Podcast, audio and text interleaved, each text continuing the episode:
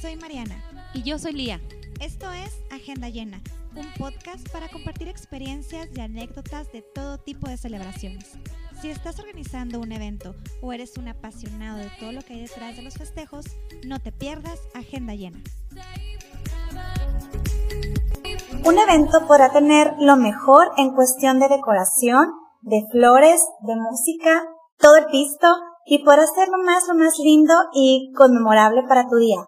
Pero, si tiene un mal servicio en cuanto al banquete y a las bebidas, tenlo por seguro que tus invitados se van a dar cuenta y se van a acordar de ello. Por eso es que quisimos grabar este capítulo importantísimo al cual titulamos lo, que, callamos, los meseros.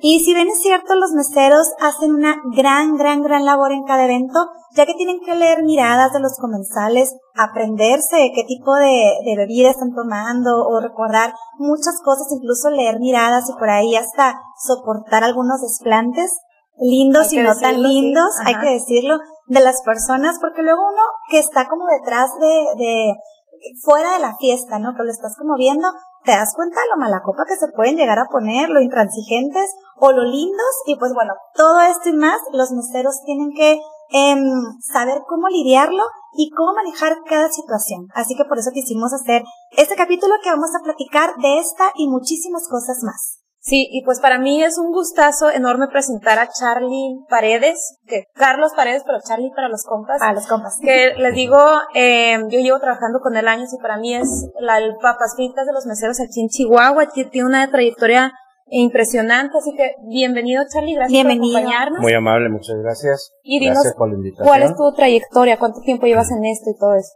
Mire, tenemos una trayectoria aquí en Chihuahua de 40 años. Y aparte Todavía no traigo- nacía. traigo una trayectoria en un promedio de unos 10 años en la capital, en México, y unos 6 años en, en Puebla.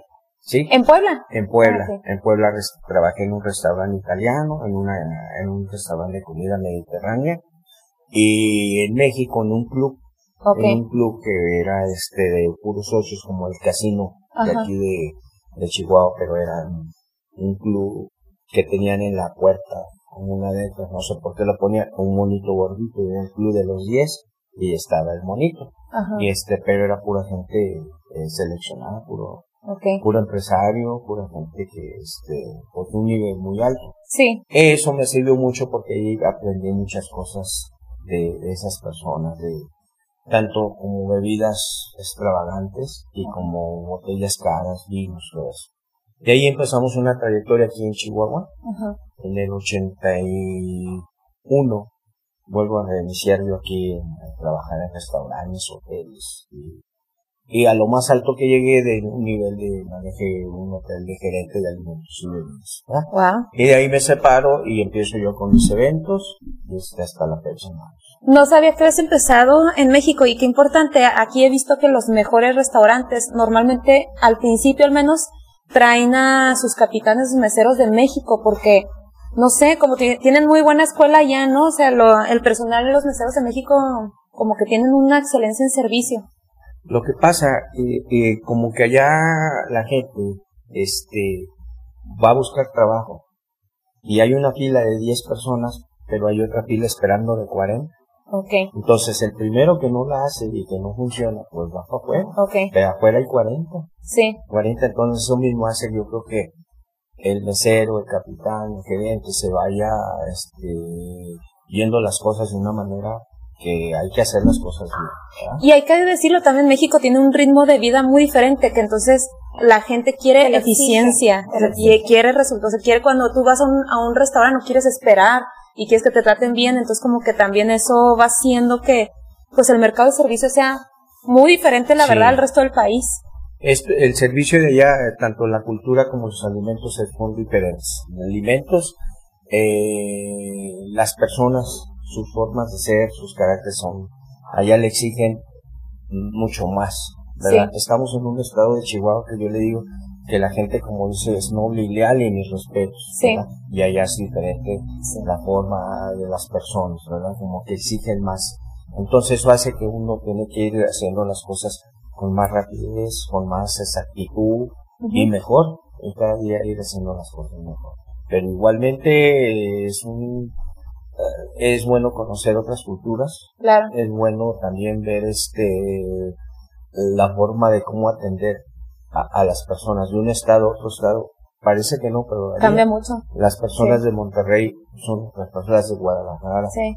Normalmente cuando hemos salido, lo que yo trato de ir y a las partes donde voy a ir a los restaurantes y, visitarlos y, ver tanto cómo son las formas de los platillos, la presentación de los platillos, la vestimenta de los meseros, porque cambia también eso, eh, sus uniformes y el trato que le da al personal, ya al comensal, ¿verdad? Yo ahí llego como un comensal y observo, apunto y me fijo porque de ahí puede sacar uno muchos detalles, que eso es muy importante para después venir y transmitirlo a las personas que están atrás de uno, que son pues los meseros, este, barristas, este, toda esa gente, ¿verdad?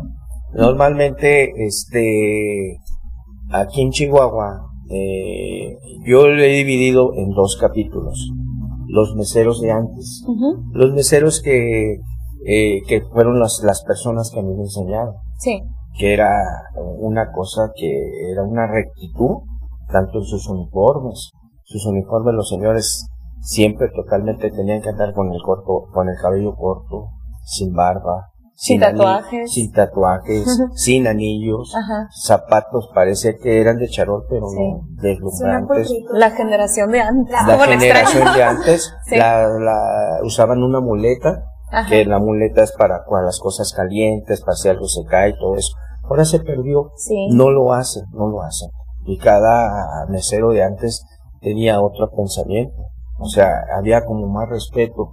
Y hasta tanto el comensal que llegaba, eh, señor Pedro, Luis, eh, ya lo conocían y, era una trayectoria como que antes las cosas se hacían más despacio. Sí, justo Con más calma.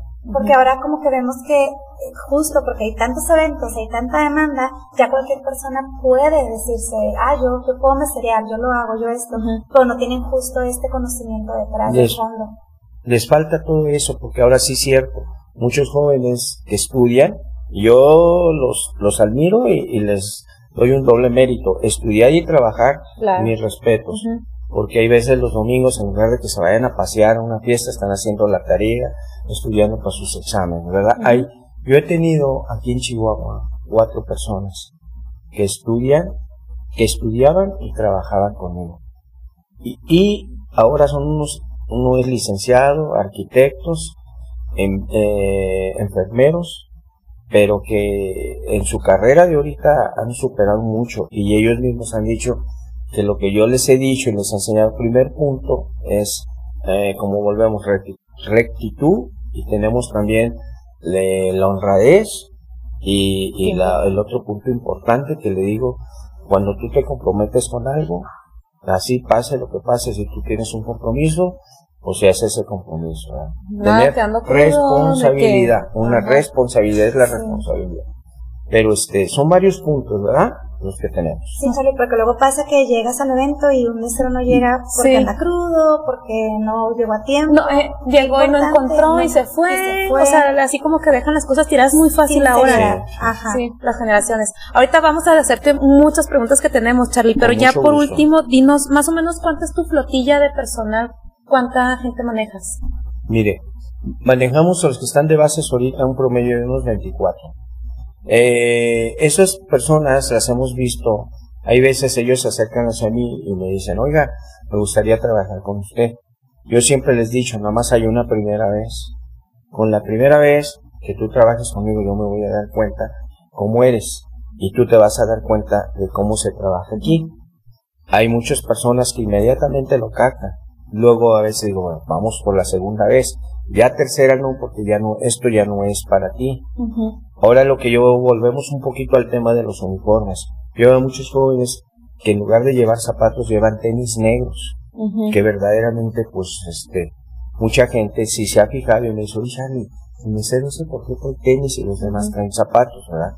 Que verdaderamente el uniforme pues debe de ser un calzado cómodo, bien lustrado, bien boleado su pantalón negro que sea negro, no gris ni ya deslavado. Deslavado. Las camisas tienen que ser también impecables, blancas, ¿verdad? Este, si se usa mandil, que su mandil esté en muy buenas condiciones. Eh, otra cosa de las que yo hice un poquito de cambios aquí en Chihuahua cuando yo llego, todos los meseros siempre usaban un chaleco y un moño. Todos, todos, todos, todos. Igual allá en México, en todas partes se usaba. Entonces yo me ha gustado un poquito hacer cambios y cuando llego les hago un cambio. Les quito el moño y les pongo la corbata. De ahí parten que ya muchas, muchas personas que se dedican a eventos empezaron a usar la corbata. Segundo punto que yo les quité es el chaleco y les puse un mandil. Sí, se ve más Entonces se, se, al principio decían, no, es que aquí todo el mundo, el mesero debe, digo, no se va a ver mal. Entonces, se puso su se corbata. más elegante. Sí, se vio, o sea, eh, innovamos un poquito el uniforme, ¿verdad? Y pusimos el mandil. Antes el mandil yo les decía que de la cintura hacia abajo, para que se viera toda la corbata. Bueno, ahora a muchos de los meseros les gusta todo el mandil y, y no se ve mal, ¿verdad? Pero esos cambios yo los hice eh, aquí con el personal que yo traía y después ya, por ejemplo, en los salones empezaron a modificarles también el...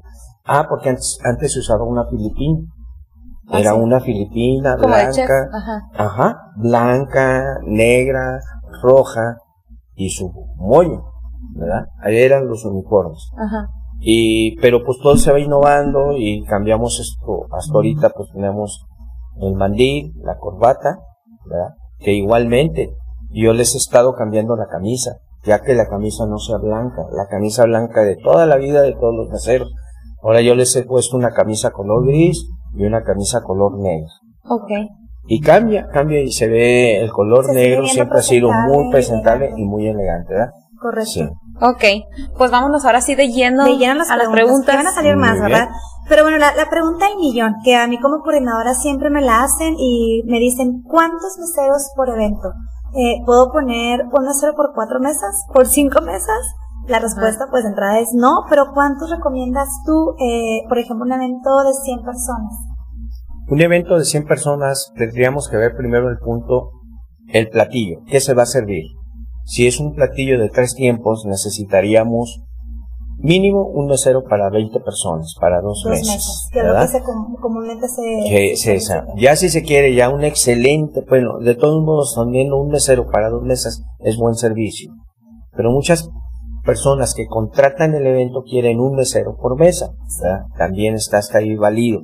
Pero ya darle tres, cuatro eh, mesas con tres tiempos va a batallar porque son tres tiempos que hay que llevar. Otra, si el evento es un buffet donde la gente va a pasar a servirse, todavía se puede ir hasta tres mesas por un mesero. Eso sería ya lo, Porque su función es solamente bebidas y recoger los muertos que le llaman. Sí, ¿verdad? Ahora vamos a ir a una boda. Una boda donde dice, ¿sabe qué es que yo quiero la botella en mesa? ¿Sí? Ok, pero quiero servir tres tiempos. Ya no se usa. Ya no se usa. Gracias a Dios porque se ve horrible. Sí, se ve horrible la sí. Y este, y luego, así como una anécdota, cuando se ponía la botella en mesa y se ponía una múcura y se ponían La múcura es, para los que nos escuchan, es el... La múcura donde la ponemos el hielo. con hielo. Con hielo, ¿verdad? Y luego se ponían tres Coca-Colas y tres aguas minerales y ya llenaban la mesa. Y en una ocasión, estaba trabajando en un salón y llegó el mesero y puso cinco Coca-Cola, puso dos múcuras, cinco aguas minerales y la botella. Y oye, pues ya mejor vete a tu casa, y ya cuando termine el evento, pues ya nada más vienes a recogerlo. Si mira cómo se ve, se ve, llega la mesa, se veía horrible. Pero antes sí se usaba, y sí se usaba. Chiquita, sí, me acuerdo que veía eso de las botellas en la mesa y qué bueno que se quitó eso. Correcto, entonces recapitulamos, eh, lo, lo normal o lo ideal serían dos mesas por mesero. Por mesero. Cuando que, que esos son los eventos promedio, que si nos vamos a México Guadalajara, donde quieren bodas de más presupuesto, y si a fuerzas es uno por mesa. Uno por mesa.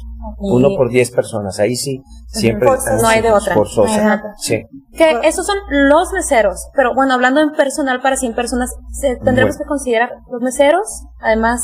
Capital. Ok, mire, entonces para un evento de 100 personas vamos a hablarlo. De tres tiempos de alimentos serían un mesero, para dos mesas. Y de ahí partimos que tenemos cinco meseros.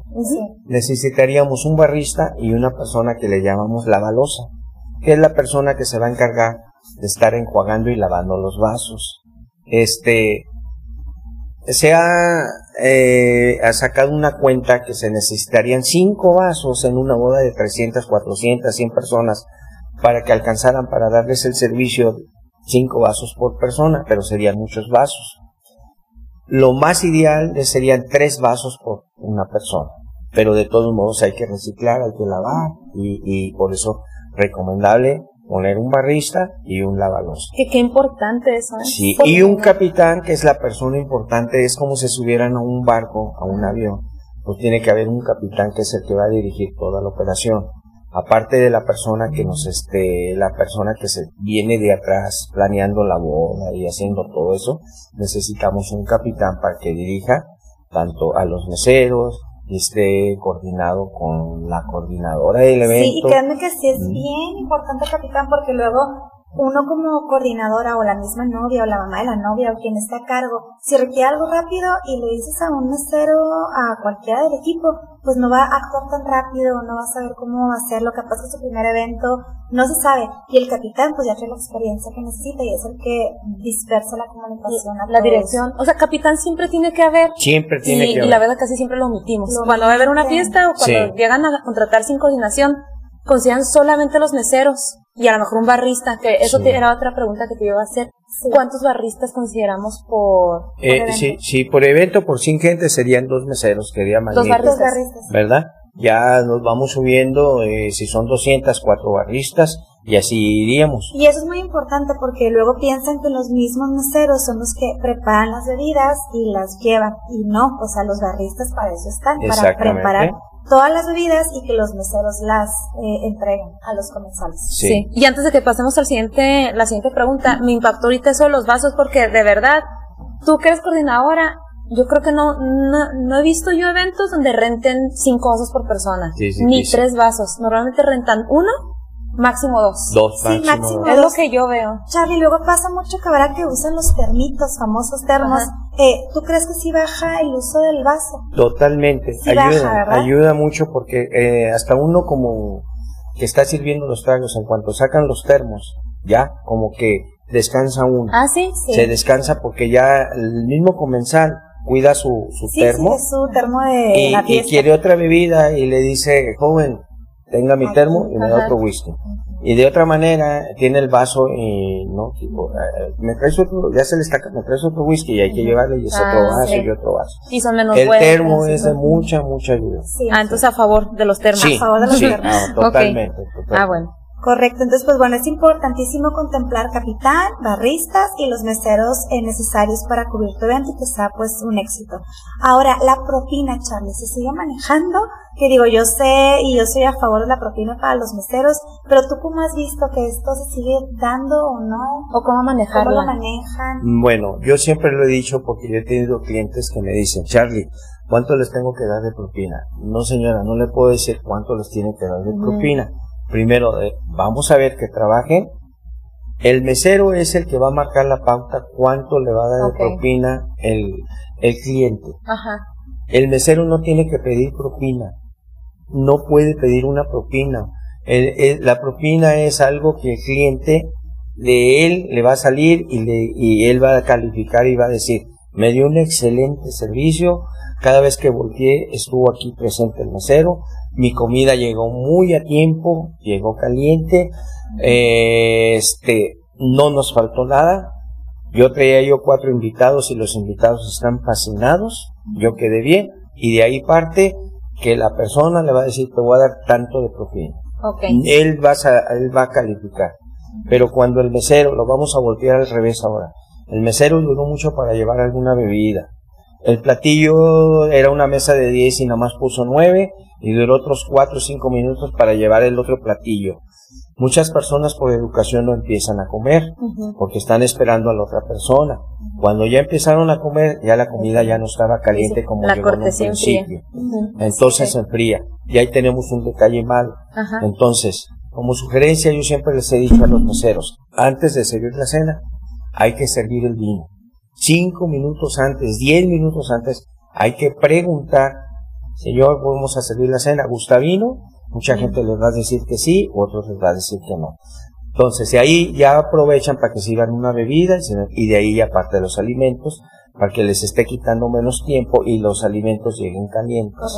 Ok. Sí, la propina, hombres- para que quede claro, esa voluntad de la persona que está, es más, si una persona contrata el evento, al final dice, ¿sabe qué, Charlie? Yo quedé fascinado, tenga tanto para que les reparta a los museos. Ujú. Sí, ¿verdad? creo que te iba a preguntar. En ¿cómo pasa bodas, los novios, los novios han dicho, los papás de los novios, de la novia, dicen, oiga, ¿cuántos meseros son? No, porque son 10. Miren, quedé encantado con el servicio, nos han atendido de maravilla, les voy a dejar esto de propina y eso, pero el mismo lo, ve- lo vemos ahorita, el mismo cliente los está calificando. Sí. Y un mesero ya es malo que vayan y que le pida la propina al Que mesero. sí pasa, no ¿verdad? se debe penoso. Ya me imagino. Sí. Hasta me ha tocado que, que va el cliente hasta la cocina a buscar el mesero.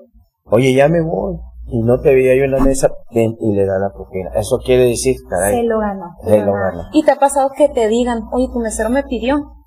Ha pasado Sí. que en ocasiones, este, oiga, aquí yo tenía mis invitados y llegó el mesero y que, les había parecido el servicio y que todo esto, y que si les gustó, pues que ahí les, les, les Les encargaba, encargaba la una propina. ayudita. Ajá. Que verdaderamente, pues no, No, no, eso no eso no es ético. nada, Sí, sí me ha nada. tocado a mí de repente ver que el mesero pide y si digo, como que es algo que debemos de hacer, pero si me hace que si no salió, Te, Pues, te, no obligan, debería de te pedírtelo, ajá. y no Sí. se siente cómodo. Sí, sí, sí. sí. ok. Muy bien. Y en, cuen- en cuestión del control de las botellas, eh, Es un dolor de cabeza, ¿no? sí. Totalmente. Que bueno, yo, yo en la, de parte de la coordinación, pues es una maravilla el capitán porque es con el que yo siempre llego y me ayuda y me apoya y todo, pero ¿cómo lo han manejado ustedes? Eh, como un punto importante, el licor, yo siempre lo he dicho, es como si pusiéramos en una mesa un montón de monedas de dinero. No, no va a faltar alguien que se le antoje y agarre una moneda. Las Sí. botellas son igual. Todas las botellas son mucha tentación.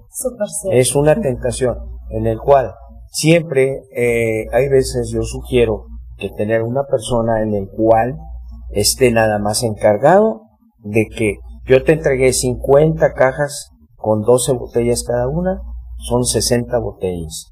Al final tú me tienes que entregar llenas, empezadas o vacías. Y ese es un control que se tiene que llevar muy importante. Hay veces las barras, yo a veces sugiero esto. Tenemos tres barras, les vamos a dar seis de tequila, seis, eh, cuatro de whisky, cuatro de ron, y cuando se te estén acabando, me las vas a traer y te voy a cambiar. Botella vacía por botella llena. Esto es un poco más de control para que no se vea todo el desparrame. O puede ser cuando ya es un evento de 400 gentes, 500, una caja de whisky, una caja de tequila, una caja de, dos cajas de vino. Ahorita lo que está saliendo más es el tequila. Entonces hay que consumo. aumentarle un poco más al tequila, ¿verdad? Algo muy chistoso hablando tantito sobre el licor. Antes lo tradicional era el coñac. Ajá. Todo el mundo terminando de cenar pedía su copa de coñac. Eh, no sé por qué causa motivo se fue quitando el coñac y ahora ya, ya desapareció. Sí. Desapareció De el Eh, eso. antes era el whisky, lo que era más el consumo. Ajá. Ahora el consumo bajó y el consumo más alto es el tequila, el mezcal, son sí. los consumos más altos Ah. Que justo esa es la siguiente pregunta. ¿Qué tipo de bebidas eh, hacen los barristas? Lo más común es muy cierto. Tequila, whisky, mezcal. Mezcal, eh, bueno, bebidas eh, que se manejan y ya en preparación, pues más bien, eh, aunque sea bodas, cualquier evento les gusta mucho a las damas y hasta caballeros, la paloma. Hay veces los más eh, comunes. los más comunes y el whisky, pues que es con agua mineral, con sidral, con agua natural. Este, el, el tequila puede ser pintado con toronja, con agua mineral. Mucha gente lo está tomando agua mineral nada más el, el tequila. Ajá. Y con poquito limón, ¿no? Y con poquito limón. Y es importante resaltar que el equipo de meseros, el servicio de meseros en este caso, hace estas bebidas que podrían ser como las básicas. Ya coctelería, mixología, ya contempla un mixólogo. Un mixólogo, otra persona, momento, una persona exactamente. O sea, to- todos los meseros, nomás para aclarar este punto, todos los meseros podrían cumplir la función de barristas, ¿o no? Sí, Sí. y saben, o sea, por Deben ejemplo, aquí eh, ya saben algo de las bebidas, este, las saben preparar, ¿verdad? Ajá. Mm, Sí, pero sí. ¿qué es lo que decíamos? Que es un, La un- Cuba libre, una paloma, un, ¿qué más? Pero también ya. saben preparar, por ejemplo, un gin Ah, ok. O sea, ya de una mixología saben preparar el gin, saben Una preparar todo eso. Correcto. Sí. Ok. Ujú. Que ya sí quieren ya cosas más. Sí, sí, sí, sí, pero sí se necesitaría exclusivamente una persona o- Dedicada. para que nada más esté preparando y llegue el mesero y ya Ajá. esté llevando las bebidas hacia el comensal. Ok. Muy bien. Otra pregunta que es muy común, ¿qué tanto apoyan los meseros en el montaje, desmontaje y la- lo latoso que es al final, eh, la limpieza, quitar las servilletas, pues ahora sí que guardar los eh, platos base, todo eso. ¿Qué tanto es el alcance que tienen? Eh, aquí es una buena pregunta y que yo siempre la he visto de esta manera. La persona que llevó los platos, los platos base llevan caja, las copas llevan caja, todo va en cajas, en rejas. Pero ha pasado que ya se montó. Para los montajes, la coordinadora, yo ya llamo montadores, que son personas que van y montan antes, ¿verdad? Ujú. Colocar la mesa, eh, lo que es el plato base, el cubierto, la servilleta, de la manera que hay mil maneras ahora de poner las servilletas Cada vez se inventan más. más. Entonces, este, todos esos detalles, este, los harían, este, los montadores. Ok. Pero el punto más importante, que yo siempre lo recalco y se los digo, un punto. Para las servilletas, lleven bolsas transparentes, grandes, porque ha habido que echan las servilletas en la bolsa negra Ajá. y la gente piensa que es basura. Ah, Agarran los sacos y se desaparecieron las Fíjate servilletas. que yo siempre manejo o me han llevado transparente, yo lo Sí. mismo. Bolsas transparentes porque Ok. la servilleta se va a ver que está ahí Ok. y hay veces yo le digo a los muchachos cuando hay tiempo ¿sabe qué muchachos? hagan montones de 10 Ajá. amarren con la 9 son 9 y con la 10 amarran Ah, qué padre. es más fácil y se van echando ya la ves por qué bolsa. queremos tanto y se Gracias, y no- se busca ya es más fácil sacar los montones 1, 2, 3 hasta si son 200 O más. personas son 20 montones. Y ahí mismo se da cuenta, me está faltando 10 servilletas. Porque ocho- verdad que es una dolor de cabeza. ¿Dónde le Falta. faltan dos servilletas? Sí. Y no te vas las y no te, no, te, Ajá. no te quedas tranquila Y- hasta que las encuentras. Y sí faltan porque a mí me ha tocado, no porque a veces el cliente lo haga de mala fe. A veces agarra la servilleta y está bailando y se seca la, la frente. O hay veces es fácil, me lo echo a la bolsa, no sé, pero no porque lo haga de mala fe. Ajá. Otra, no encuentro las servilletas y las servilletas están abajo de la mesa. Sí. Sí. Cuando hay la mesa lleva mantel, no se da uno cuenta. Y la servilleta se le cayó a la señora y con el pie la, la empujó hacia adentro. Entonces anda uno buscando con es bueno. Levantar el mantel, ese es un punto bien importante, porque hasta cubiertos están tirados Sí. también ahí. Sí, muy. Igual, o, o me brinco a lo mejor un punto de los cubiertos. Los cubiertos en un jardín es muy peligroso. El cubierto se cae en el Mm. jardín y no se escucha. No se escucha, se puede caer un cuchillo, se puede caer una cuchara, se puede caer un y no se escuchó. Y al paso de que van pasando, pasando, se van enterrando. Ah, ok. Y al rato, pues tenemos que en los cubiertos nos faltaron tres cuchillos, cinco Sí. cuchillos, tres tenedores. Ah, Pero a veces es buscar en los jardines también, eh, cuando ya terminó el evento, darle una pasada. ¿sí?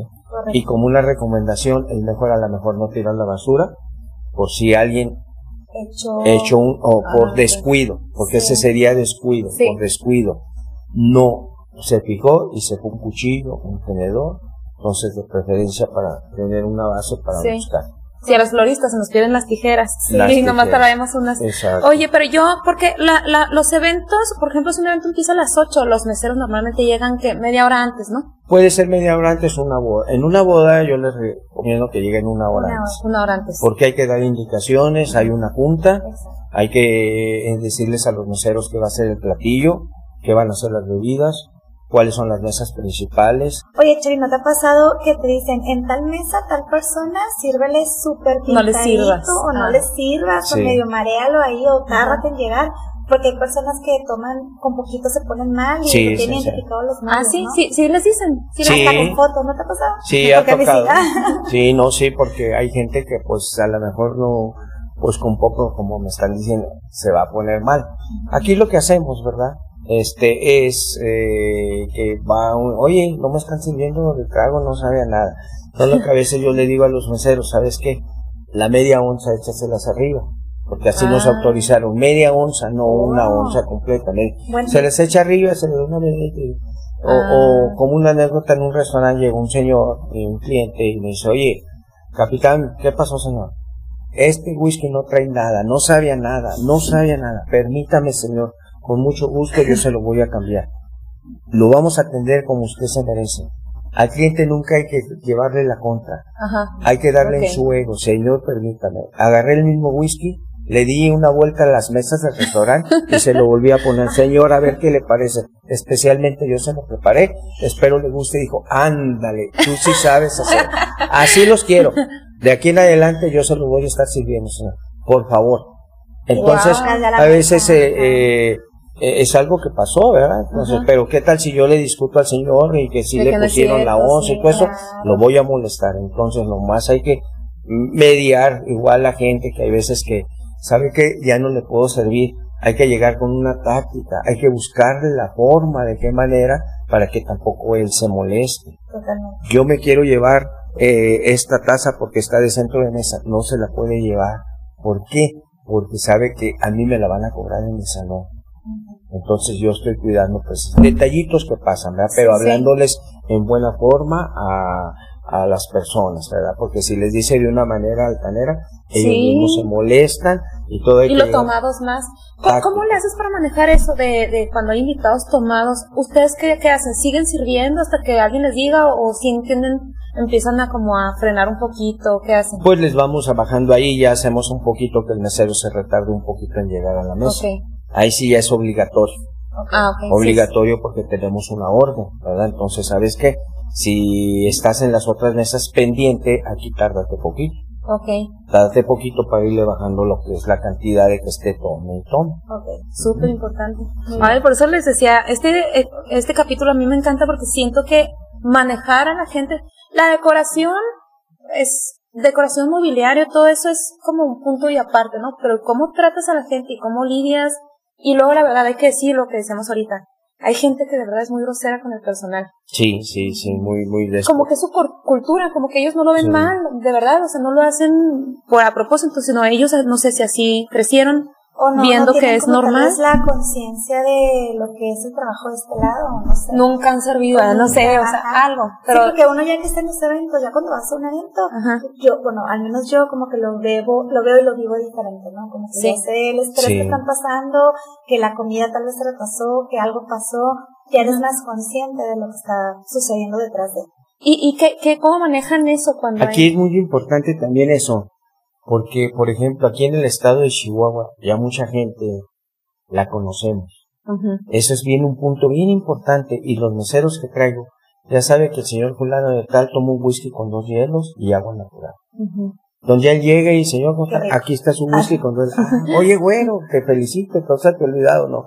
Entonces, cuando ya los clientes lo conocen a uno, ya como que se rompe el hielo. Una anécdota bien rápida, rápida en un, e- en un evento que fue una petición.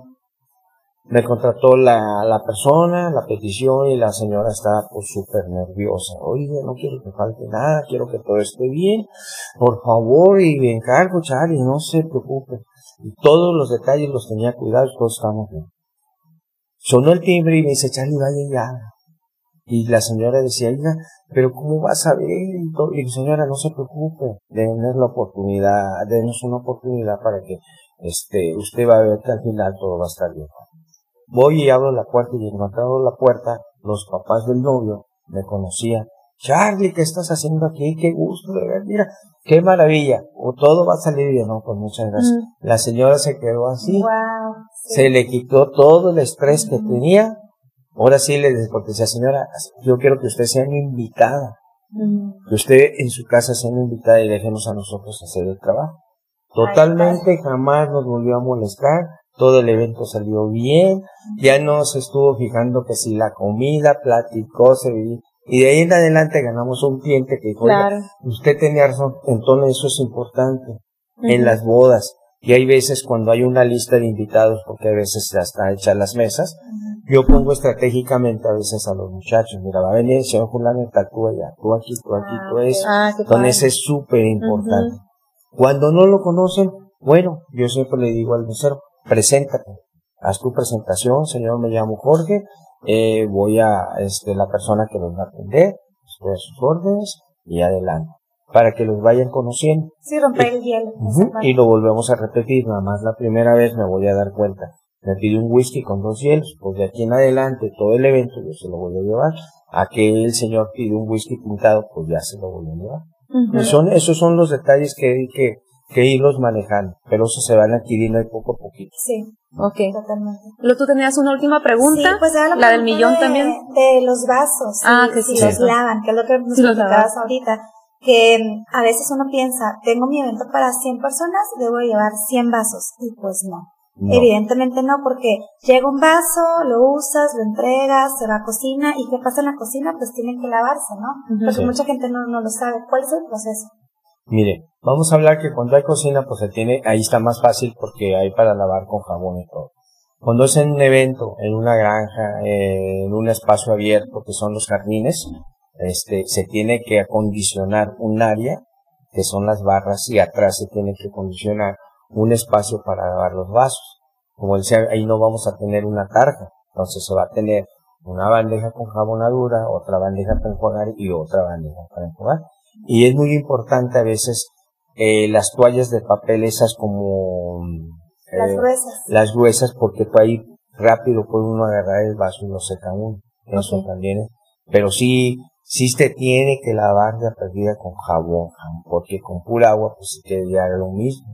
Hasta sucio. mismo, a lo mejor si se le quita el olor del whisky y del tequila, pero el vaso no iría limpio. Pero eso es lo ideal, ¿no? Vamos a ver eh, un evento que es el más promedio, que llevan dos vasos a lo mucho por persona y que es una granja. Realmente sí se enjuaga, ¿verdad? O sea, Sí, como, sí, sí, no, el, vaso siempre lo enjuaga. Hasta el mesero, eh, déjeme decirle que el mesero a veces se hace prisas, pero va y enjuaga el vaso. Sí, Que ya realmente en el momento uno tiene que hacer Sí. rápido todo. Sí, Tiene Sí. que solucionar. que resulte. porque el mesero está cuidando a, su- a sus comensales. Yo tengo 20 comensales y él está pendiente de que se me acabó el tequilero, pues va y busca un tequilero. O si está sucio una copa, ya no hay copas de vino tinto, va y las enjuaga. Entonces, ¿Por qué? Porque va a cambiar de vino o porque el señor quiere otra cosa. Entonces, a veces el mesero sí res- se responsabiliza de las mesas. Ok. Ahora, aquí tenemos una lista de tips para hacer que el, el servicio sea más eficiente. Bueno, más que lista de tips, es como preguntas también. ¿Un mesero con qué herramientas, o sea, habilidades, conocimiento, herramientas de trabajo debe de contar? El mesero normalmente tiene que llevar su charola, su descorchador, su encendedor, una pluma, y yo ahora les estoy exigiendo que lleven una especie de muleta, porque si se requiere. Que es muleta. La muleta es un- una servilleta Ah, ok. que, eh, por ejemplo, si me piden cerveza y la cerveza es en lata, Mm, ujú. pues va a ir chorreando porque la sacamos del hielo. Entonces con la muleta ya le doy una limpiada y ya le Ok. llevo la cerveza y ya no va mojada la, el Ok. bote de cerveza. Esas son las herramientas necesarias. Ujú. Yo siempre lo he peleado, pero es muy difícil, a veces en- eh, son muchos meseros. Pero si yo fuera, lo particular tenía que llevar su descanso, que es un descanso, es donde van a poner una charola para Mm. cuando van a servir los alimentos. La charola de bar es la charola chica, el descorchador, la pluma, el encendedor, muleta. Eso sería lo ideal de que cada mesero se Bien. comprara esa herramienta. que a mí la verdad se me hace muy raro, eh, antes que fumaba, que ya no fumo, que decía, oye, traes un encendedor y los meseros casi nadie trae, y- Nadie y, te trae. dicen, es que no fumo, pues ya sé que no, o no sé si sepa que no, Sí. pero se me hace como una herramienta que deben de traer, aunque no fume, ¿no? Eh, Sí, sí, es, Y la ¿no? pluma también Es- es importante. Sí, es importante porque en eventos de repente algún comensal, un cliente dice, joven no tiene una pluma. Y ahí andan buscando una Ajá. pluma. Andan buscando, sí, una pluma, como no sé, aquí está. Sí, qué padre. Es, es parte del servicio, es parte de un servicio. Y si mi mente no es muy abierta, muy abierta para aprenderme todas las bebidas, entonces es mejor apuntar. Wow, El wow. otro punto que yo le digo muy importante, mira, tienes 10 personas. Para que tú no te compliques, pon estratégicamente un punto importante.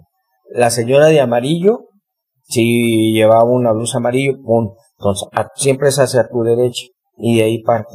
Pues aquí me pidió el whisky, el tequila, eh, volvemos a los alimentos, a veces sabe que yo soy alérgica a la nuez, soy alérgica al marisco, todo eso, también hay que cuidar, es muy, muy importante porque, por ejemplo, si una persona es alérgica a la nuez, se le lleva un platillo con, casi, casi se mueren ahí las personas. Sí, sí, sí. Entonces es importante eso también, este, pero hay un punto estratégico donde el mesero tiene que darse base y la Así. toma pues, si quiere apuntar. Que ahorita pues muchos jóvenes pues su mente rápido se, se la maneja y ya, ya saben que son tres whiskies, cinco tequilas y dos vinos tintos. Vamos a poner un ejemplo. Y en cuanto a herramientas, de, o sea, conocimientos, pues habilidades, ¿qué es lo que un mesero debe de Eh, yo les, este, bueno, yo he tenido la suerte de que he manejado, por ejemplo, gente extranjera.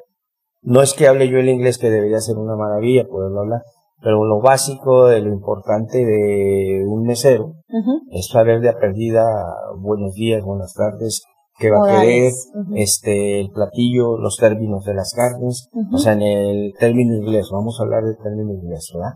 Traigo un mesero que trabajó en Divisadero Barrancas y él maneja el alemán, maneja el francés y maneja el inglés. Traigo dos, tres meseros que también manejan inglés. Hay veces cuando piden meseros en las maquiladoras, que viene los, Los directivos, sí. de allá de Estados Unidos, yo trato de mandar a una persona que sea bilingüe. ¿verdad? Para que maneje más fácil las cosas, ¿verdad? Que, Ok. que eso es- bueno, y no es tan difícil porque se va uno grabando esos puntos de términos de platillos, eh, las bebidas, todo eso. Ok. Luego, ¿cuál es la logística que siguen para servir los alimentos? Porque hay que decirlo, en una boda lo ideal es que todos coman el platillo principal al mismo tiempo, nada que, eh, a mí me ha tocado ver que en unas mesas están con el postre cuando en otras están apenas con la ensalada, y eso está mal, ¿no? Está mal, totalmente está mal. De- se tiene que, por ejemplo, eh, tanto ya se programó uno con la cocina, este, las entradas, totalmente, si es una ensalada ya están puestas las 300 ensaladas, vamos a hablar de un evento de 300 personas. Ya cuando se va a servir, lo único que se hace es adresar. Se adresan las ensaladas. Pero ya están puestas en canastillas, en espigueros, y ya nada más sale el mesero con su canastilla y empieza a tirar. Ok, Empezar a tirar, que es importante, primero las damas. muy bien. Primero las damas, aunque sea difícil una mesa que tenga una mesa de 16 y tengo dos damas de este lado, dos damas en medio, dos damas, es súper importante. Primero las damas. Ok, Oye, Charlie, ¿tiene que ser por el lado derecho o el izquierdo o del Servir Sí. por la derecha y retirar por la izquierda, ok. ¿verdad? Y el mismo comensal a veces marca cuando ya terminó. Cruza los cubiertos o los pone encima los dos, o uno mismo se da cuenta cuando ya no tiene nada en platillo. Ajá. Pero siempre, siempre es preguntar, puedo retirar. Ok, ha tocado que tienen un pedacito de carne que dice uno ya no se lo va a comer. Ey, joven, espéreme, todavía no Sí. termino. Entonces, por eso siempre, Ah. para todo. Preguntar cuando se retire el platillo. Preguntar si va a gustar vino. Si va a querer vino para su, este, Ah. y para todo es preguntar, ok. ¿verdad? Por ejemplo, si, si sacan las ensaladas, yo ahí- ahorita me puse a pensar, ¿qué pasa si una persona duró mil años con la ensalada y las demás ya desde cuándo terminaron? Se- ¿Ustedes se tienen que esperar hasta que todo se retire para servir el segundo o ya van desfasándose? Sería lo correcto, pero aquí como vemos que esa persona está comiendo muy despacio porque está platicando, entonces nos vamos a brincar eso. vamos a, a servirle a los demás porque no tienen la culpa que la otra persona hace. Ok. O, o se levantó, Y me ha tocado, platicar. se levantó y vino y ahí y me empezó. Entonces, Ah, ahí no hay otra más que servirle a las demás personas, porque si no atrasaríamos a las otras personas que no tienen la culpa de que la otra persona se esté levantando, Ok. ¿verdad? Pues Al no ser que sea ya un caso un- especial, vamos a decir, un gobernador, Claro. un presidente, un este, que esté en la mesa. O sea, ahí a fuerza Sí, nos tenemos que esperar hasta que él llegue y si hasta que él termine. Como protocolo tiene que ser así. Ah, Pero lo demás lo rompemos y servimos. Pero ahora, de eso que me llama, es importante, yo le digo a los muchachos, muchos dicen, vamos a, a, a cerrar, vamos a empezar de allá hacia acá. Digo, bueno, tú vienes de allá y estas personas van a ser las últimas. Te imaginas, vas a durar 15 minutos y hasta los 17, 18 minutos les va a tocar.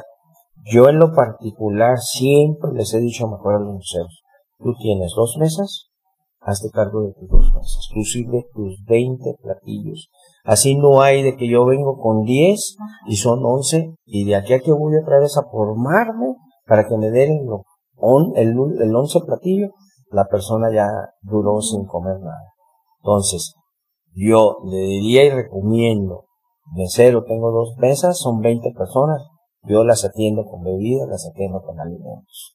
Lo que se puede hacer, mira, yo voy, traigo mis dos mesas, le encargo a mi compañero mientras me En cuanto sí, sigues tú, ve por tus dos mesas y yo cuido tus Ah, bebidas. Trabajar en equipo un poquito apoyarse. Pero sí mejor que cada quien sirva a sus mesas, se atiende y para que los todo, demás. porque todo, para que todo sea igual. Yo estoy Sí. allá, pues yo estoy formado y ya estoy sirviendo allá atrás. Yo estoy enfrente, yo estoy en medio y ya estoy sirviendo. Entonces se va así. Y lo más importante también que cuando ya terminan de comer el primer tiempo, segundo tiempo, muchos meseros van corriendo a servir el tercer tiempo, que es el postre. Sin haber quitado la panera, sin haber quitado el salero, sin haber quitado todavía los cubiertos que ya no se usan. Entonces, importantísimo acabar de limpiar la mesa, que quede ya impecable para que el postre entre nada más con el puro cubierto que va a usar, con la copa de vino, como sucio. Ajá. su copa de vino que esté tomando el comensal y su copa con agua. La copa con agua se tiene que retirar al final. Ok. Al no ser que el comensal le dice, ¿sabe qué quiero que me retire ya también la Ajá, copa? sí. Lo retiramos, lo que el comensal dice. Ok. Y luego, para, para un evento, o sea, de 100, 200, 300 personas, ¿cuántas estaciones de barra son apropiadas? Que normalmente también en los eventos yo veo que todo el mundo pone una. Y de No. repente dices, no, a ver, espérate, es que tienes que poner una aquí, una allá, y así, si no están yendo todos hasta un punto por la bebida. Sí, mire, eh, para un evento de 300 personas, pues sería poner tres barras. Ok. O sea, para que son cien. 100, 100, 100, 100. Ok. ¿verdad? Con dos personas cada barra, más el lavavaso. O cada una, cada barra Sí, con su lavavazos. Su Ah, sí. O especificar un área específica donde lleven de todos los vasos y nada más de ahí se estén lavando Y pasen a barra. y pasen a barra. Eh, es bueno Sí. y hay veces pues a lo mejor por costo no lo quieren hacer, pero yo digo, tener un área donde se van a lavar los vasos y tener una persona que esté llevando los vasos a la barra, esa misma persona que esté surtiendo el refresco que se esté acabando, esa misma persona esté surtiendo el hielo que se les esté acabando, para que los barristas no salgan de la barra Ajá, que los barristas estén siempre sirviendo y sirviendo. Estamos hablando ya de un evento de 6, 7, 8 horas. Eso es súper importante que contratar una persona que esté dando esos recorridos. Se acabaron los tequileros, ahorita te traen. Sí. Eh, eso es, pero a veces por costos pues no, no se contrata. Cuánta logística, ¿verdad? Un paréntesis, nos contaste ayer hice, bueno, tuviste un evento de 1200 personas. Más o menos, sí. Fue el evento de la Unión Ganadera. Ajá, sí, de que 1200. fueron 1200 personas. Este, había meseros de diferentes, de, de, de diferentes lugares, ¿verdad? De la persona que sirvió la comida, este llevaba sus meseros, sus capitanes. Nosotros nos contrataron externos para la mesa principal, este, Ah. y luego fuimos a lo que era la subasta, este, pero ahí lo importante es hacer un equipo. Yo siempre trato y le digo a los muchachos, aunque tú no vengas en el equipo de ellos aquí, todos vamos a hacer un equipo. Todos somos un equipo, porque si no, no va a funcionar. O no, porque yo vengo a hacer esto, no. Todos venimos a hacer las cosas. Entonces, cuando se hace equipo, todo sale bien. Sí. Cuando no hay equipo, empieza a ver la mala vibra, empieza, porque yo traje mi descanso y tú no trajiste, entonces pues ya no funciona.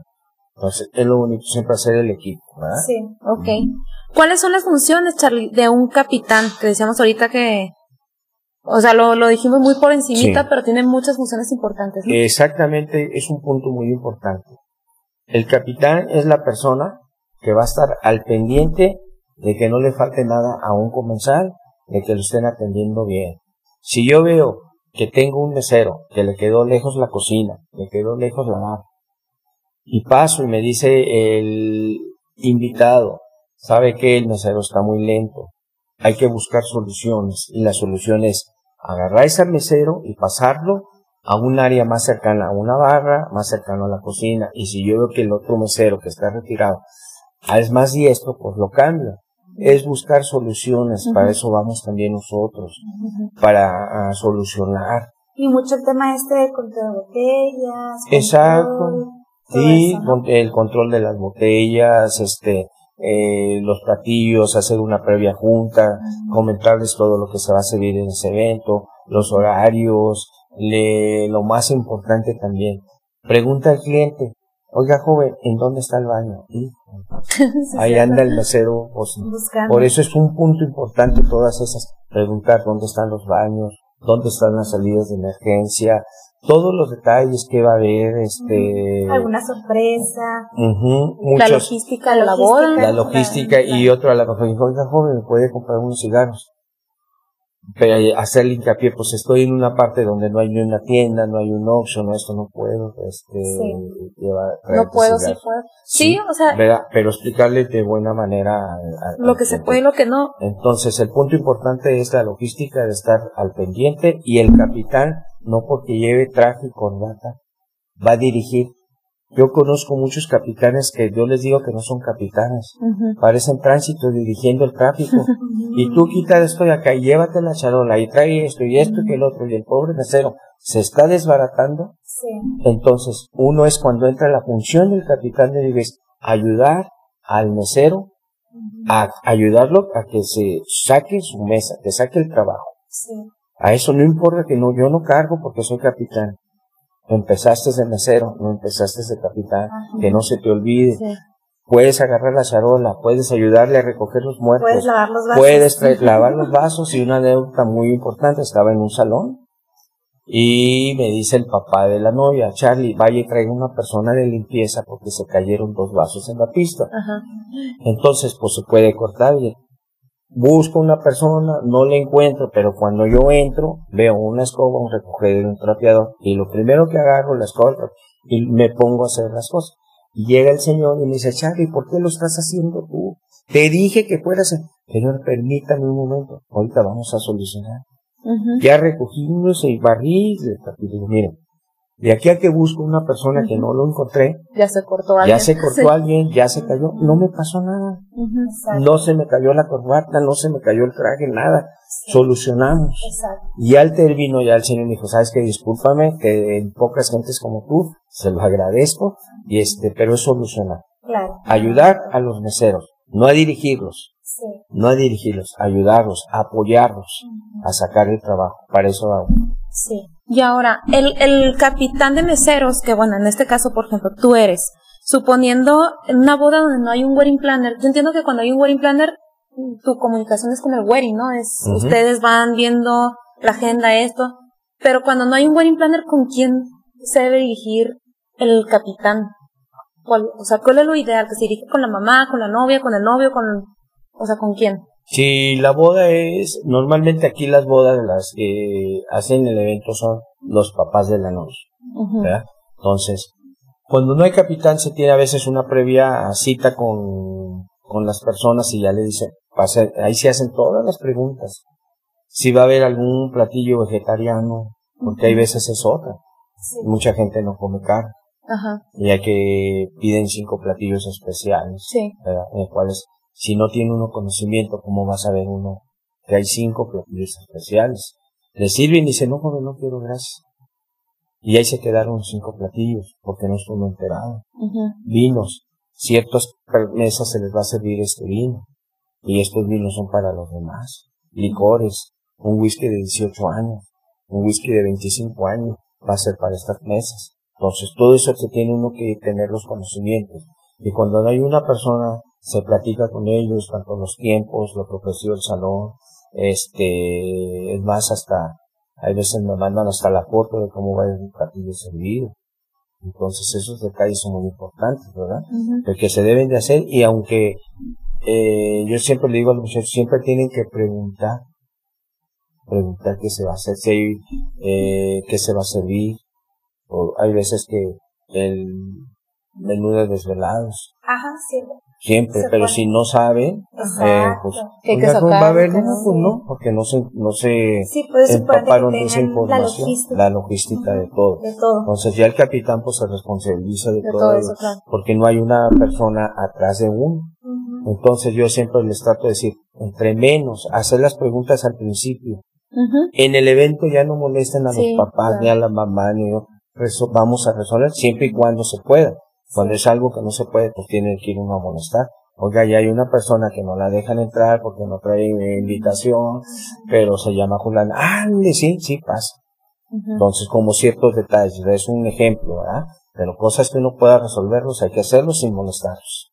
Ok, entonces vean qué importante es porque eh, en estos tiempos donde la gente se quiere ahorrar el wedding planner, que es, es válido, El capitán. pero el capitán de plano no se lo ahorren porque yo me imagino, no, una boda donde no hay wedding planner y no hay capitán. O sea, necesitas algo, le dices a un mesero, pero ya no sabes cuál, o ese te perdió, y que si las botellas, pues entre todos se van, se van señalando unos a otros, yo no fui, no sé, yo estaba y así están. Entonces, un capitán es basiquísimo y la verdad es que pocas veces se contempla o lo considera la gente o sabe el conocimiento que sí hay un capitán que está arriba, bueno, Porque no es arriba, importante mencionar que el costo del mesero es diferente al de un capitán. Sí, También es hay que diferente. Sí. Porque luego justo dicen, ay, está más caro, quítamelo y ponme un mesero más para ahorrarme esa diferencia. Pero pues no es justo el expertise que tiene un capitán, por eso es que eh, tiene un costo distinto. Sí, pues yo digo que para que todo salga, va a salir bien su evento, pero saldría mejor Mejor. con todo el personal necesario que Sí. se requiere para el evento, ¿verdad? Oye, yo les platicaba que yo estuve un, tra- un rato trabajando en la Ribera Maya y me impactó uno, una vez que fui a, a estuvimos decorando ahí uno de los hoteles Mayo, Mayacobá o Mayacoba, que no sé cómo se pronuncia porque siempre nos regaban, pero que son de los mejores hoteles de allá. Entonces estábamos terminando de decorar y me acuerdo que entonces ya llegaron los meseros y, lo, y empezó uno a dirigirlos. A ver, a las tres, un, dos, tres, y entraban seis meseros al mismo tiempo o no sé cuántos a una mesa al mismo tiempo se formaban tres de un lado, tres del otro, lo uno, dos, y lo pum, todos servían al mismo tiempo, lo se recorrían un paso, lo uno, dos, pum, servían el otro, lo ahora todos se recorren y salen por la derecha, y me quedé, dije, wow, Qué hermosa Impresionante. sí, Claro, ahí el 10 mil No, presupuesto, pues, o sea, ya el Ajá. presupuesto que manejan allá, pues es muy, muy diferente. Pero digo, qué padre, eh, es que ah, hace mucha diferencia el Sí. cómo te sirven a cuando la gente se quiere ahorrar en el personal. O sea, entonces eso qué padre. Y otra cosa que les íbamos a decir, no, y lo comentaste ahorita, no lleven vidrio a la pista, por favor. No sé si lo prohíben o no lo prohíben, pero yo creo que lo deberían de prohibir definitivo, ¿no? Sí, porque normalmente siempre se le va a caer a alguien un vaso, alguna copa. Sí. Entonces, lo más importante son los termos, que Sí. también ya mucha gente a veces ya no quiere llevar los termos, Pero va a ser un desahogo, un, como de- una ayuda para los vasos de las bebidas, dando los termos y va a ser una protección para que no se rompa ningún vaso en la, en la pista, ¿verdad? Que lo de Es menos es que se rompa, o sea, uno dice, ah, Sí. bueno, que se que rompe se pues, corte alguien. Yo una vez sí vi una chava que en la playa era, en Cuernavaca, y se enterró así justo la Ah, copa. Y luego me impactó porque pues, lo vimos todo de lejos, toda la pista chorrea de sangre. Y luego ya la sentaron, había un, para, un doctor entre los invitados, y me acuerdo que se lo quitó, y fue, se desmayó. Entonces dije, ay, Y claro que se, se descalzan, eso es un Sí, hecho. es que Ah, pues, sí. haya chanclitas o no, las damas se descalzan. las chanclitas ni te protegen nada. Y no protegen, exacto. Ajá, Sí. no se lleven vasos. Vámonos directo a las anécdotas, Charlie. Eh, la mejor experiencia con un invitado que has tenido. La mejor experiencia con un invitado. Bueno, he tenido la, La suerte. propina. Ah, No, he tenido la suerte de que en una ocasión, este, vino el señor Anthony Quinn y tuve Wow. el honor de atenderlo ya en Divisadero Barrancas. wow. Iba por dos días y se quedó cinco. Quedó fascinado de la sierra, fascinado. El señor estuvo encantado, nos estuvimos atendiendo los cinco días y se regresó porque en gobierno le tenían ya una cena ya programada. Pero si él hubiera eh, decidido, se quedaba. Se queda. Eh, Wow. Este, eh, ver una persona sencilla, amable, este, y que verdaderamente, pues, una personalidad de esas. He tenido el honor de atender otras personas también, ¿verdad? Sí, artistas y todo. este, Hasta con más gusto la atiendes, ¿no? Sí, Cuando es sí, cálido sí. y es humano. Ay, sí, pues qué padre. sí, eso es lo que, pues, Lo mejor. Lo que te llegue. O cuando le dan a uno las gracias y le dice, oiga, excelente servicio, es la mejor satisfacción. Todo estuvo muy bien, todo era como yo lo había esperado, todo salió a la perfección. Ese es el mejor regalo, yo digo, que uno siente. porque de ahí va a partir más. Y ahí esa persona me va a Va a recomendar, con otro, y con sí, otro, claro, y otro, sí. y otro. Y ahí se va a ir. Esa es la mayor satisfacción. Muy bien. La peor experiencia con. La peor experiencia, eh, le podríamos a decir, le podríamos a decir peor, pero a lo mejor no es como peor. Ajá. En una ocasión venía una persona eh, muy importante y de mucho dinero de Monterrey a una petición. Y todo se cuidó, todos los detalles, todo que no faltara. Los licores, había de todos los licores y había de todo lo que se pensara que se pidiera, para que no se negara nada. Y llega el señor y me acerco y le digo que quiero tomar. Dame un whisky con sidral. Aquí en Chihuahua no se toma mucho el whisky con, con sidral. Eh, Sidral es es manzana. el refresco de manzana, ¿no? no, manzana. Hijo, pues que había de todos los refrescos menos de manzanita. Ajá. O sea, ahí se tuvo que ir corriendo a comprar unas botellas de manzana que dicen, ay, ahora, de todo lo que se cuidó, ¿verdad? Y decían que un whisky con refresco de manzana. Es muy común tomar el whisky de manzana allá en, que probarlo. México y en todos. Sí, Y aquí pidió el refresco de manzana. Dije, hijo, pues eso fue lo que, híjole, ya empezaron a servir y el señor, ¿qué pasó? Ahí se lo traigo y el señor está así. Pues ya al final se lo explicó, ¿verdad? Y dije, hijo, fíjate, ¿cómo no pensamos en la... Pues es que nunca, a mí en lo particular, el tiempo que yo tengo es raro que alguien me haya pedido el refresco. Allá en México sí, lo piden con manzana, con spray, Ujú. whisky también, whisky con spray Sí, y un whisky con, con manzana. Pues fue lo que más no podríamos decir. Y la otra que fue que estábamos en un evento, empezó la boda, empezaba a las nueve de la noche y los centros de mesa no llegaban. Híjole, no, fui yo, ¿eh? llegaban. ¿Quién 10 fue? de la No, noche, no te creas. 11 de la noche, No, 11 y media. Así como nombraron ahorita de este Cancún que entraron todos los meseros, un pacazo. Entró una ola de gente con todos los centros de mesa y poniéndolos, pero a las 11 de la noche. Guau, Se levanta la novia y me dice, Charlie, por favor, córranme los controles. hijo. Cor- pero corre y ya llego y digo, ¿sabe qué? No, es que sabe que sáquelos, sáquelos, por favor, por favor, por favor. qué y ya los saqué afuera ya. Dije, ¿sabe qué? No quieren saber No, ya como nada. las once y media llega, Nada, se le olvidó. nada, nada. Ese es un detalle Sí. que nunca se me olvida porque pues no hubo centros de mesa. Y eso que no tenía que- nada que ver con No. tu servicio, pero... Lo otro no tuvo que ver, pero pues las los Sí. no- las novias estaba histérica, histérica, ¿verdad? Y con justa razón. Sí, Planeó claro. su boda durante muchos años. Ah, Y llegó ese momento y no estaba. y lo Ay, más importante como para ustedes, Ajá. siempre usen una agenda. Yo la uso. ¿Por qué? Les voy a decir. Llegamos a otro evento, a un salón de un hotel, y llego porque me contrató la señora, ahí no llevaba planeadora de bodas, si no vieran en tanto llego. Y no veo nada, nada decorado. Nada. Los señores estaban en la misa. Y le empiezo a marcar, a marcar. Y pues no me contestaba Claro. porque estaba en la misa. Hasta mil llamadas. ya. No sabe que, señora, espéreme tantito. No está el salón decorado. ¿Cómo que no está? No hay nada, señora, no hay. No me diga, se salió. Y se, ya me habló bien y me dijo, ¿qué pasó? Señora, no hay nada de decoración. Ajá. ¿Cómo? Bueno, se le olvidó o apuntó mal a la persona, al decorador, no vamos a decir nombres, el decorador lo tenía para el sábado y la boda era el viernes. Es que, ¿sabes qué? En esas dos bodas, Charlie, no había wedding planner. Nadie. No había. Entonces, Definitivamente. es muy importante claro. el wedding. Así, Sí, sí. eso pasó.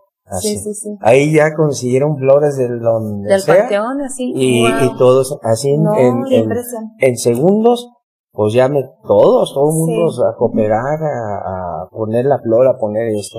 Pero por eso ¿Y le digo, boda? Era una boda. Entonces, un punto importante para las personas que, que vayan a casar. Esto es para contraten, de terror. Vamos a hacer un capítulo. contraten dos. una persona. Oye, y luego o- otra anécdota de cómo has lidiado con un invitado tomado, así no que te acuerdas, Eh, que se ha puesto muy mal. eh, un invitado tomado que a veces les dice uno, oiga, eh, me permite el vaso. Ah, ¿quieres el vaso? Me lo ha aventado así, ahí está tu Ay, vaso. no. Ahí está tu vaso, ¿verdad? Entonces, muy, punto muy importante. pues lo repetimos, llevarles más o menos ahí, irnos despacito. Mire señor, mire que esto, que allá y así, y ahí despacito.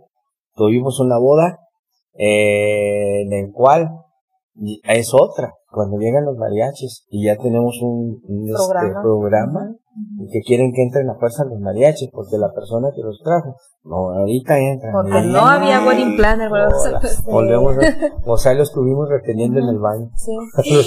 a los mariachis. O toque y toca ahí con los señores aquí en el salón de estudio pues le digo buscar soluciones. Claro buscar soluciones buscamos una no es que yo quiero que toque está bien señor en el baño, tóquele ahí mientras acá. Al ratito ya, acá cuando eh, pues teníamos los este los horarios, ahora sí ya pasan. Pero igual, pues si me le pongo el brinco al señor y le digo que no, pues no. Pues, ¿qué hago? ¿Qué hago? ¿Qué hago? Y ahí del hotel, oye, que tranquilos, tranquilos, vamos a solucionar. Los que quieren que estén en la puerta tocando o aquí, no, ah, pues ahí. ahí, ¿Y alguna anécdota con un invitado de algún que haya un maltrato como que déspota o...? Eh, he tenido la gran suerte de no, no, no, no, no. Yo no puedo decir que algún antes no me conocían, ¿verdad? Y nunca tuve yo ninguna anécdota de que alguien se haya portado mal. Ahorita, pues con mucho más razón, ya casi todos me conocen y ya no he visto. A lo mejor jóvenes, jóvenes que a veces también, este, se quieren sentir más que el papá, no sé, pero como yo casi conozco a todos sus hijos de los señores de chiquitos, porque he ido a sus casas a atender pues ya llego y ya les digo, oye, espérame tantito, esto y ya, me hacen caso, me hacen caso, gracias a Dios, ah, pero así que yo diga que alguien se ha portado, no. Y para ti, dentro de las bodas, ¿qué es lo más complicado que te ha tocado atender? Cuando la cocina está muy retirada. Cuando la cocina está muy retirada, cuando los platos están pesadísimos, porque ahora sacan unos platos grandísimos y pesadísimos que en una charola caben dos o tres.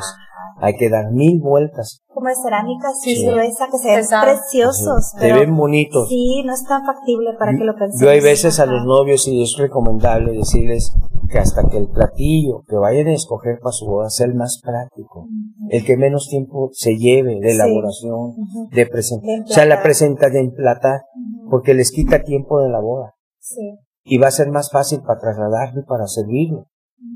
Porque volvemos cuando son esos platotes damos mil vueltas en lugar de son un promedio se calcula una cena de tres tiempos 45 minutos a una hora.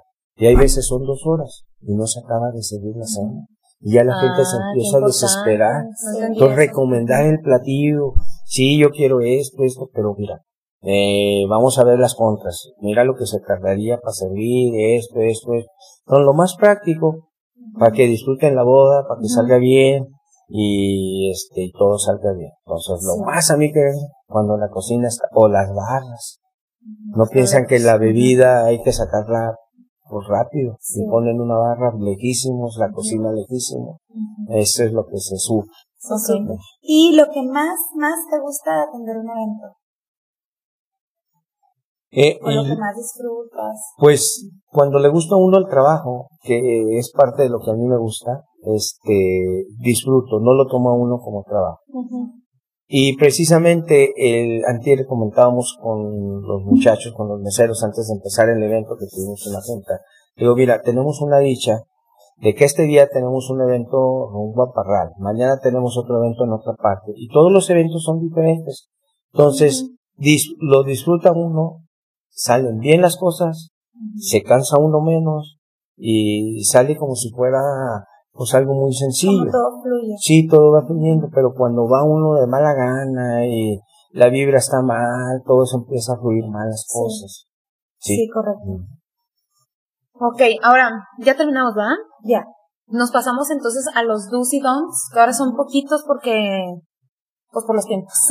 entonces, vámonos a qué sí hacer y qué no hacer en cuanto al personal. Entonces, una, un punto muy importante que es de lo primero que dijimos ahorita, asesórense en cuanto a la cantidad de meseros a contratar. No se quieran ahorrar meseros porque lo que decías, de nada sirve haber hecho una decoración espectacular, la música, el mejor DJ, que haya de todas las bebidas, si te quisiste ahorrar los meseros, quisiste contratar menos y entonces pues, no va a ser eficiente. Es importante que sepas cuántos debe haber por mesa. Que cambie si hay menú, si hay platillo de tres tiempos, si solamente son bebidas, cambia la cantidad. O sea, no es una regla de por 100 personas, es mesero, sino No. es, depende de las características del evento. ¿no? Otra, contratar personal de confianza, que yo les he dicho, Charlie es de toda mi confianza, yo sé que el Charlie, la gente que me mande, va a llegar, para Gracias. empezar, va a llegar bien uniformada, va a llegar sabiendo qué es lo que debe hacer, con quién dirigirse, todo eso. Sí me ha tocado, porque hay que decirlo, a veces que Charlie no tiene eh, capacidad, está ocupado o algo, y contratos por otra parte, ya me ha tocado que no lleguen, ya me ha tocado que no lleguen Que uniformados. no lleven charola, que no Que no lleven charola, no lleven su equipo, eso es lo, lo No, malo. o que me digan, en una ocasión tuve, no, no sé, un, me metieron a la prima, entonces, y hubo faltante de botellas. Y fue un cliente que ya nunca me quiso volver a contratar Sí, porque cliente. que es uno, ¿verdad? Entonces dices, Sí, entonces sí. sí que, que sea personal de confianza. Eh, personal eh, preparado, lo que decíamos, porque ahora todo el mundo quiere ser mesero porque pues ya saben que las propinas, que esto y que lo otro, que son cinco horas, ¿no? Pero tienen que tener los conocimientos y las herramientas, no es nomás llegar a servir y órale, levanta a los muertos, eh, no es tan sencillo. No, no, no, no saben, no tienen conocimientos, es cuando empiezan a quedar las copas, los platos. Sí, sí, Ya pues se mal, platos sí. rotos, se quedan Sí, más. más. Y lo que hacemos ahorita, deben de tener la capacidad de leer las miradas. Es algo que se va aprendiendo Sí, también sí. con el tiempo. De, ya este señor quiere que me está buscando con la mirada o no quiere que le sirva a la señorita. Cosas así, ¿no? O sea, ir Eh, leyendo. Es leyendo, yo siempre le digo a los muchachos, es que ustedes tienen que observar. Observando van a aprender mucho. Estás observando, o sea, no nomás estar parado oyendo lo que están platicando, no, no vienes a oír lo que están platicando. Eso está muy padre. Estás observando que el señor ya se va a acabar la bebida, que el señor esto, la señora, es observar. Y de ahí es cuando se aprende que va a voltear con la mirada, que eh, hizo un gesto, ya sabes lo que quiere. Pero es observar. Sí. Porque ahí el mesero digo, no vienes de guardia, no te contraté de guarura, estás atrás nomás ahí, así parado, y viendo, ya mero hasta que le digas, no señor, no era así, ya quieres opinar hasta en la plática, le digo, pues, no, Así. pues, no. O pues deja tú, los ves que están parados, pero están volteando a otras partes. Exacto, o el teléfono, Ándale. que el celular, eso es muy común ahorita, que el mesero, en lugar de estar con, eh, joven, joven, oye, te están hablando. Entonces, en lugar de les quitan los celulares, ¿verdad? O, les Sí, digo, sí. o sabes qué, déjalos en el carro. Y lo más importante también, eh, yo les sugiero, si tú vas a un evento ya vas a entrar uniformado. Ujú. No necesitas llevar ninguna maleta. Es lo que te iba a decir. No quiero que lleves ni mochila, ni maleta, ni bolsa. Entras con tu charola y uniformado. Y allá afuera dejas tu maleta, tu bolsa, no tienes que entrar con nada. Sí. Eso es bien importante exigirles y eso es lo que yo les digo. No traigan maleta. Se malinterpreta Sí, claro.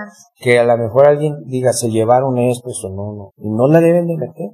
No tiene caso que estén metiendo la maleta. Es como otro punto. Ok, Sí. que no lleven sus, no lleven Sí. maleta. Y luego otra, es importante tomarse el tiempo de platicar con el personal, en este caso con el capitán, para que ellos eh, estén al tanto de lo que decíamos. Si hay alguna dinámica especial en el evento, la agenda del evento, los platillos que llevan, eh, si hay para Si vegetarianos, algunas botellas son especiales Los para shots sí, todo eso, sí, todo eso. invitados especiales, lo que decías, todo eso hay que eh, con tiempo poderlo platicar con el capitán y que el capitán le demos ese tiempo para platicarlo con los meseros. A mí me encanta ver esas juntas antes de, de un evento y sí, dices, hijo, se se, ve que este evento, pro. ajá, se ve pro. Y que no, no sé si nos falta algo de qué sí hacer. Ah, Es- yo, bueno, a ver, un, sí hacer tal vez, eh, yo lo agregaría, darle un radio al capitán también, la Cuando está coordinadora, o para Ah. estar, oye, falta esto, para que Sí. más rápida. Sí, sí padre. se, se acostumbra cuando voy a, así me dan un radio para estar en comunicación, ¿verdad? Porque sí se requiere. Sí. Oiga, que esto, esto, brindis, todo el así, brindis, todo ¿dónde eso. está la botella? Córrele, Ujú. son cuatro copas más, o nada más dos. Ujú. Y otra de las cosas como detalle importante que hay veces cuando no va un capitán o una persona encargada, este, llegan los meseros y encuentran 20 charolas de cerveza, encuentran 20 botellas de vino tinto y todas las meten a freír. Y no Ah. hay necesidad porque eh, hay que ver, bueno, ¿cuánto es el evento? Son 50 personas, pues con estas charolas necesito. No es que ahí había las 20, pero ¿por qué metiste a enfriar las 20? Entonces, todos esos detallitos, cuando va el capitán, es importantísimo, ¿no? Vas a meter en primer nada más esto, y cuando tú creas que ya se está acabando, antes de que se acabe, metemos otras dos, conforme ya vamos viendo, está saliendo mucho la cerveza, metemos más cerveza, no está saliendo la cerveza, no hay necesidad de que, y es importante, y como próximas bodas que haga de los novios sería importante que el licor siempre lo contrataran a consignación. Sí, eso siempre Siempre esa consignación para que si lo que les sobró lo puedan devolver y no se queden ahí con botellas que ya no saben qué hacer o hasta que haya otra boda otra vez. Oye, y hasta el colmillo que deben de tener para saber, por ejemplo, me imagino que tú ya sabes cuánto se tarda en enfriar la cerveza.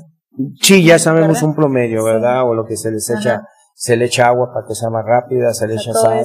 sí, porque un, a un capítulo, o si no hay alguien inexperto llega lo se está acabando la cerveza y en ese momento la ponen a enfriar. Exacto. Y pues no, hay que saber que toma tiempo, cuánto tiempo, pues depende cuántas son, con qué cuentas, hielos, agua, todo eso, ¿no?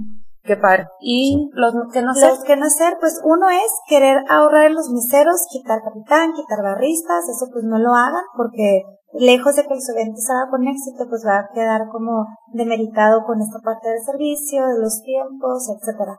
Otra cosa que no hacer, pues bueno, es un do, o sea, que tenga confianza y que sea preparado, pues no contraten como el primero que les llegue o al que te recomiendan porque sí, sino pues investiguen bien, ¿no? O sea, Investigar, Hay buenos capitanes, ¿eh? No nada más soy yo, ¿eh? En Chihuahua hay mucha gente, también muy buenos capitanes. Sí, ¿eh? sí pero si buscan como una recomendación. Que te lo recomienden, no que te escribió por Facebook y oye, Eso es malo, ¿eh? Porque no, ya me ha tocado que los meseros se anuncian y pésimos. Exacto. O 100 pesos menos y dices, bueno, pues sí, 100 pesos menos 100 pesos hacen la diferencia. Y ya llego y digo, oiga, fíjese, contratamos unos meseros por el Facebook y no, no, no, no, no. ¿Sí? Bueno, por eso, por eso lo comento, porque los mismos clientes me lo han comentado.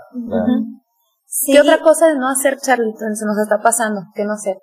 Mm, eh, pues no, yo digo nada más asesorarse bien que la persona que se esté contratando, que verdaderamente sepa hacer su trabajo y que sea honrado porque meter a una persona desconocida a su casa que vaya a atenderlos es muy riesgoso. Entonces yo siempre sugiero mejor, te va a salir un poquito más caro, es mínimo, es mínimo.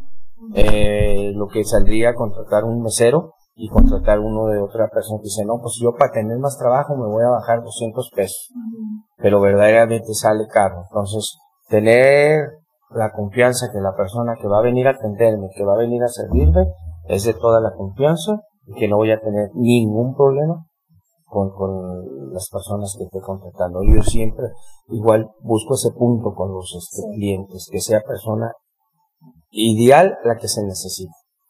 Una cosa antes de despedirnos y que yo he visto, cada vez lo veo más y no sé qué tan factible, tan bueno es, meseras. Mujeres. Mujeres. Eh, las manejas y... Eh, manejo también tengo meseras y no es por desprestigiar a los meseros, pero las meseras, mi respeto. Sí. ¿eh? Pero se, se quejan menos. Ah, sí, claro. trabajan más. eh, le echan todas las ganas, de veras, de veras. Y de hasta su presentación. Sí, eso se, se la llevan, se la llevan de veras bien presentadas en los sí, evidentemente, que me imagino que tú se lo pides, ¿no? Cabello bien recogido, muy presentable para que sea como el mismo porte de, de los chicos. Porque hay que tener otras restricciones con ellos, ¿no? O sea, me imagino que a lo mejor, por ejemplo, un maquillaje más discreto, ¿no? Más discreto. Que no va a llegar con la boca roja, o con las uñotas, o un escote, no sé. Sí, sí, tienes que tener otros lineamientos con ellas. Sí, sí. Sí, pero son muy, buenas.